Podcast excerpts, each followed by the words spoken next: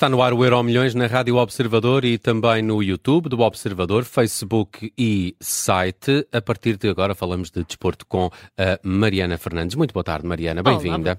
E vamos falar de Deco, foi apresentado no Barcelona. Mas não é para jogar. Não é para jogar, infelizmente, diria eu, não é? Porque acho que todos uh, gostávamos de recordar uh, Deco mas esta foi uma apresentação meramente formal, digamos assim, porque a verdade é que Deco já desempenhou as funções de diretor desportivo do Barcelona durante o mercado de transferências que agora terminou, portanto ele já estava em funções, foi apenas formalmente apresentado uh, no cargo. Com pompa ou não? com alguma pompa, okay. sim, com a presença de uh, toda a direção do Barcelona e com Deco a falar longamente sobre aquilo que pretende fazer do Barcelona, digamos assim. Um, Até que tem um percurso de agente, de jogadores. Exatamente. Uh, Ele tinha outra, alguma experiência anterior de diretor desportivo? Não, não ele creio. tem ainda, portanto, continua a ter essa empresa de agenciamento de jogadores que tem como um dos seus principais nomes o Rafinha, que está principalmente, que está precisamente no Barcelona, portanto existe aqui uma espécie... Rafinha que era do Sporting. Sim, sim, sim. Okay uma espécie de conflito de interesses, que que não é conflito de interesses, porque não desempenha propriamente as funções de agente direto. Agora uh, põe a empresa no nome de outra pessoa, não? Exatamente. Acho que é assim que eu acho que não vai acontecer, eu acho que Deck vai continuar a ser o dono da empresa, aquilo que hum. ele diz é que não é o agente responsável, diretamente responsável pela carreira de, de, de Rafinha.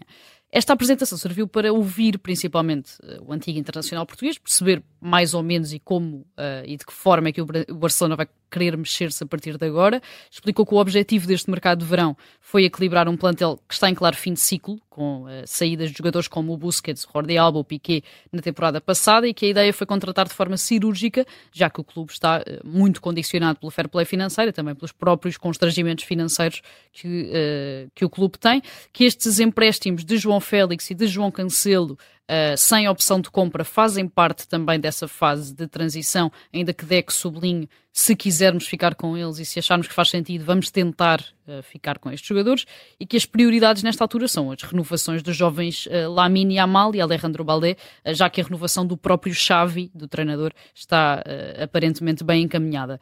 Não deixou de sublinhar que está, eh, eh, como dizias também, a hipotecar a vida familiar para aceitar este desafio do Barcelona. Explicou que deixou precisamente essa empresa de agenciamento uh, que tem uh, e deixou também funcionários, a mulher, os filhos para se mudar para a Catalunha e que já tinha tido a oportunidade de desempenhar as mesmas funções tanto no Porto como no Fluminense uh, depois de acabar a carreira, mas recusou sempre. Portanto, também fica essa espécie de notícia de que o Porto, aqui a dada altura, terá abordado Deco para ter algum tipo de função dentro do clube.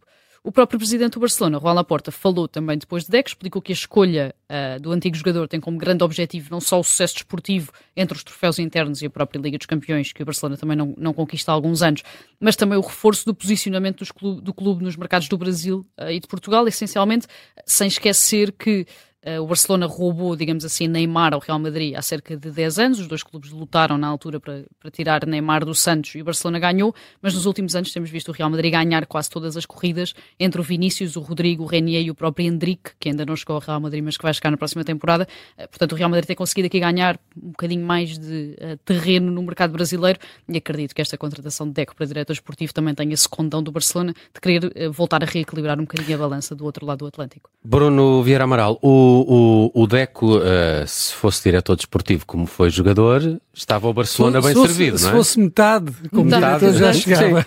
já, já, já, dava alguma coisa. Ele é, ele é contratado para esta função, claramente, uh, por, pela experiência que ele tem de jogador também no, no, Barcelona, isso é importante, estar identificado com o clube, uh, conhecer também o, o, treinador ajuda, ter jogado, ter com, jogado com, com, o treinador, com Xavi, ajuda, à partida, em princípio, será, será um trunfo. Tem que ver também com essa relação com uh, alguns mercados em que o, o, Barcelona não se tem movimentado tão bem, e a Mariana falou desse exemplo do mercado brasileiro, e bem, em que o Barcelona tem perdido esse terreno para o Real Madrid, e depois há este lado também dele conhecer o outro lado de, das negociações, uh, enquanto empresário, enquanto agente de jogadores, perceber também eh, como é que as coisas funcionam, uh, ir ao encontro uh, daquilo que os agentes e, e, os jogadores, através dos seus agentes, pretendem. E depois há, e lembrando aqui o caso, o exemplo de, do Rui Costa, há também este fator de um antigo jogador de grande sucesso e de grande prestígio entrar muitas vezes uh, ser ele o rosto do clube para as contratações pode ajudar alguns jogadores a inclinar-se para mais um projeto. Quer dizer, sendo o Barcelona ou Barcelona, também não é, não é preciso uh, esse rosto, mas pode ajudar em, certo, em certas situações, nomeadamente tendo em conta a situação financeira do Barcelona, pode ajudar a convencer um jogador que esteja uhum. ali na dúvida e levá-lo para, para o Barcelona. Vamos ao futuro. A Mariana Fernandes coloca hoje no futuro Nemias Queta. Qual será o futuro dele depois da dispensa pelos eh, Sacramento Kings? Sim, é a notícia que está também a marcar a atualidade esportiva e que abre a porta a esse futuro totalmente incerto nesta altura para o Nemias Queta, que foi dispensado pelos Sacramento Kings e que é agora eh, um free agent, ou seja, é um jogador livre que pode assinar por qualquer outra equipa, tanto nos Estados Unidos como no resto do mundo. Eh, a saída da equipa não surge o. Bruno Vieira Amaral queria que ele regressasse a Portugal regressar a Portugal. Deve ser difícil. Sei, eu, eu, percebo, eu percebo, acredito que não esteja nesta altura na lista de prioridades. Uh, Até porque não, ele deve ter interessados, interessados Sim, uh, mais apelativos no mundo do basquetebol. Nesta altura existem aqui dois caminhos, claramente, para o Nemias. Ou ficar na NBA, uh, e fala-se principalmente sobre o interesse dos Portland Trail Blazers, que poderão querer aqui aprofundar um bocadinho mais a posição de poste, que é a posição de Nemias, uh, ou um regresso à Europa, mas para jogar numa das principais equipas da Euroliga, espécie o mais aproximado que existe da Liga dos Campeões. Mas o que é que correu mal uh, para chegarmos a este desfecho? Logo Fez partida... muitos jogos pela outra equipa, pela É isso. E até jogou B, bem, é? e até a, jogou a bem, questão, teve algum destaque nessa a, segunda equipa. A questão equipa. aqui é que o Nemias é, é poste e estes Sacramento Kings, Kings contra, contam uh, logo à partida com três postes, portanto o Nemias era o quarto e neste uh, mercado contrataram outro poste, portanto ele estava completamente tapado hum. na posição que, que tem nos Sacramento Kings. Ainda assim, e como diziam, fez ótimas exibições pelos uh, Stockton Kings da G-League, portanto, uma espécie de equipa B uh, dos Kings que joga uh, na Liga de, de, Desenvolvimento, nessa G-League. Foi o segundo mais votado para MVP da G-League, portanto, esteve muito bem, mas só fez esses 20 jogos pela NBA e estava completamente tapado na equipa. Portanto, a verdade é que esta saída não surge propriamente como uma enorme novidade, ainda que há umas semanas os Sacramento Kings tenham dito que iam procurar renovar por mais um ano com o Nemias, mas a verdade é que agora decidiram uh, soltá-lo, digamos assim, e dar-lhe mais minutos de jogo noutra equipa, depois dele também ser lesionado nesta Summer League, nesta espécie de pré-época da NBA. Portanto, ele nem sequer conseguiu mostrar-se nesta Summer League, também não vai à seleção jogar os jogos de pré-qualificação um, com a seleção nacional. Portanto, a verdade é que também não tem tido uns meses fáceis, principalmente por essa lesão, e acaba aqui por ter esta oportunidade, digamos assim, uh, para, para ter mais tempo de jogo ou nos Estados Unidos ou na Europa, sendo que uh, este regresso à Europa parece um passo atrás para quem já esteve na NBA, mas voltar à Europa com experiência da NBA e com 20 jogos na NBA significam a entrada direta num desses clubes que disputa e que luta pela conquista da Euroliga, dessa espécie de Liga dos Campeões. Fala-se no Partizan de Belgrado, uma das principais equipas da Europa, e também no, no Panathinaikos da Grécia. Se isso acontecer, parece-me que Nemias Queta tem tudo para mostrar aquilo que ainda não conseguiu mostrar uh, na NBA e sem esquecer que, obviamente, um regresso à Europa não é ficar na Europa para sempre e pode perfeitamente também um, voltar aos Estados Unidos.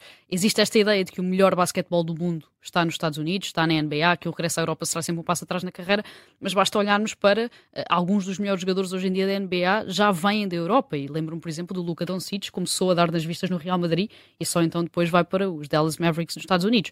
Portanto, a ideia do basquetebol na Europa está a mudar, está a tornar-se diferente. É um basquetebol muito mais tático e menos físico do que aquele que, que existe na NBA, mas onde eu acho que o Nemias pode ter um bocadinho mais espaço, um bocadinho mais tempo de jogo e mostrar o porquê eh, de ter sido o primeiro português também na NBA. E ele teve uh, azar, porque ele chegou aos Sacramento Kings numa altura em que a equipa não estava bem, um, os resultados não, não, eram bons, e o ano passado a equipa já conseguiu, foi, creio que foi na época passada que conseguiu chegar aos playoffs, um, e isso também, uh, visto que ele não tinha espaço na equipa, acabou também por reduzir ainda mais o espaço. É que as coisas começaram a correr melhor à equipa, sem que ele fosse uma, uma das principais opções, mas eu concordo com a Mariana, isto pode ser um passo atrás que eh, depois o pode ajudar a, a voltar eventualmente à NBA ou, ou sucesso na Europa também não é, de, não é algo de desprezar. Em oposição uh, e, e em algo que está a correr a favor dele, uh, neste interesse também dos Trailblazers, ele é muito querido pelos adeptos dos Kings, ou seja,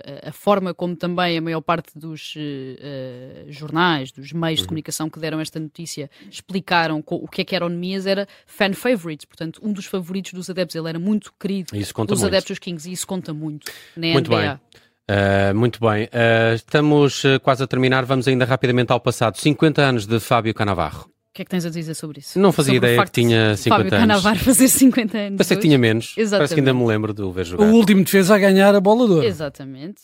Um antigo central italiano nasceu neste dia, 13 de setembro de 1973, em Nápoles. curiosamente acabou por não ter grande história no clube da terra, mas foi lá que começou a jogar, ainda assim fez parte da formação, foi apanha-bolas do Nápoles na altura de Maradona e de Ciro Ferrara. Começou a jogar como médio, depressa recuou no terreno e assumiu a posição de defesa central que teria durante toda a carreira.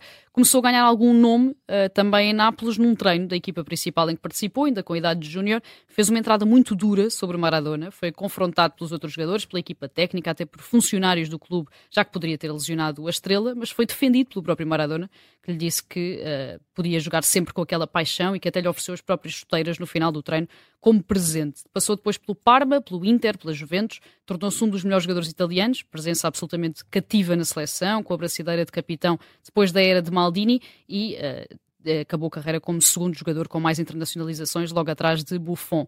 Teve o melhor ano da carreira em 2006, conquistou o Mundial da Alemanha enquanto capitão com a Itália, venceu a Série A com os Juventus e ganhou o Bolador, como dizias, tornando-se apenas o terceiro defesa de sempre a receber a distinção depois de Beckenbauer e do Matthias Sammer. Saiu da Juventus em 2006, na sequência da descida do clube à Série B, depois do Calciopoli, ainda ganhou duas ligas espanholas uh, com o Real Madrid, voltou às Juventus por mais uma temporada e acabou a carreira no Al Ali dos Emirados Árabes Unidos, iniciando depois uma carreira de treinador que já o levou à China, incluindo a seleção da China, à Arábia Saudita e ao Benevento, a Itália, mas que até agora não tem tido grande sucesso. Foi o último clube que treinou. Algum momento uh, da tua profícua memória de Canavarro do Canavarro é a cabeçada do Zidane ao Materazzi que lhe entregou de mão beijada a bola de ouro. Se não fosse essa cabeçada, o Canavarro não teria sido o último defesa a conquistar a bola de ouro. Ok, recordamos Fábio Canavarro, faz hoje 50 anos, foi trazido aqui ao Euro Milhões pela Mariana Fernandes. Obrigado, Mariana. Até amanhã. Até amanhã.